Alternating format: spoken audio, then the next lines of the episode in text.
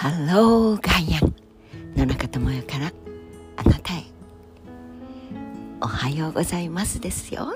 少し遅くなりましたが。えー、っと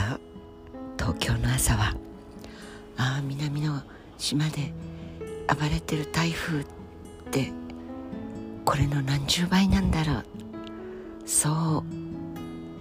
思わざるを得ないような風によってすごい勢いで葉っぱたちが揺れています。ムッとしていて湿度が高くて温度も22度なんていう朝を届けてくれてほうと思った毛穴たちはちょっとえー、えー、えー、またですか？こういう感覚の時に日頃からちょっと病弱あるいはあまり強くありませんという肉体はちょっといい加減にしてテンション下がってると思います。お気になさることなくそういう日もあります。あったかい水が大好きなおお魚さんがちょっと寒いお水がビヨビヨっと混ざって入ってきた水槽とか寒いお水が好きなお魚さんその水槽にちょっとぬるまっちいのが入ってきた。だからいちいちそれに左右されていてはたまらないのでまこういうこともあるよね。ぐらいでいつもの泳ぎを少し緩くしてエネルギーをあんまり使わないようにして。なるほどね。あったかいやつらこういうふうに泳ぐんだとか冷たいのが好きなやつってこういうちょっと感じでこれが好きってよくわかんねえなとか結構ピリッとするかもとかそんな風に変えられないものの中に突然入れられてしまった自分の肉体とか精神とか心とかいちいち反応しているといくつ体が心が魂があってもとてもじゃないけどこういう大変革期の時にはやってられないのでそんな時こそあ私って結構冷たい水も大丈夫かもとか逆の価値軸にときめいてしまうのもサバイブの一つの価値軸変換能力。単に適応力って言いますけどそんな風に面白がってみるのもいいかもしれません。昨日はゴルビー・ゴルバチョフさんの詩。で思わずスターリンの名前まで出てしまいましたがやっぱり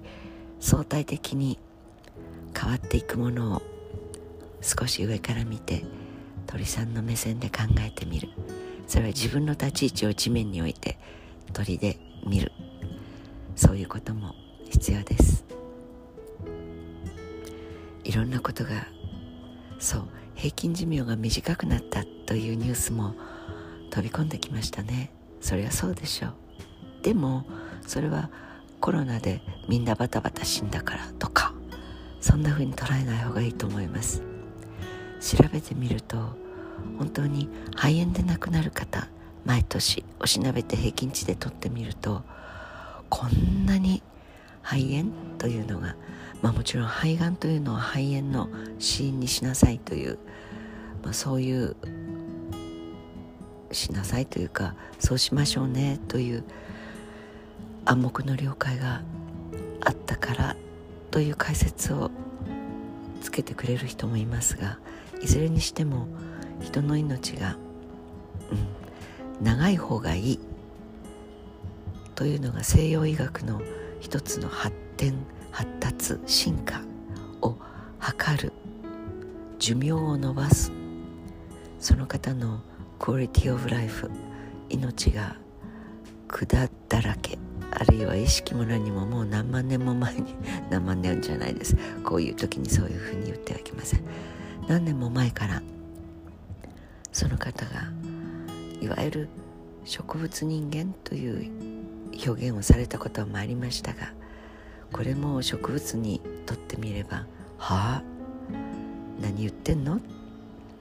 クレームが来ると思いますでも人としての意識あるいは自分で栄養を取ることが消化をすることがあるいは排泄することができないというふうであっても生きているというつまり心臓が動いているこれも脳死はどうなのとかいろんなクライテリアが出てきましたが東洋医学でいう時の全体性が生きているという理解ではない生きている状態が長ければ長いほど医学の勝利という一軸で走ってきた一時の西洋医学の捉え方が人の命に対して少し反省をしなければいけないね。あるいは捉え方を変えようね。というのが、まあ、10年20年にはなってないかな。そんな風に出てきたようなこれは私のあくまでも個人的な感想でしかありませんがそんな気がします。だからもちろん長く生きる長生きこそ幸せというのはあります。でも平均寿命おしなべて頭数で亡くなった方の年齢合計を割ってみると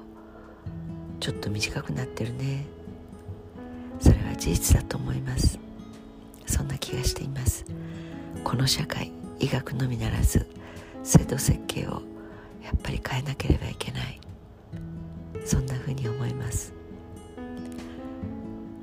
さあこういうなんだか重苦しい気圧と温度と湿度とそんな時にはちょっと考えたくもなかったことを少し包みを開けてその包みの中身を見てみることは必要なのかもしれません。Have a nice day 野中智也でした。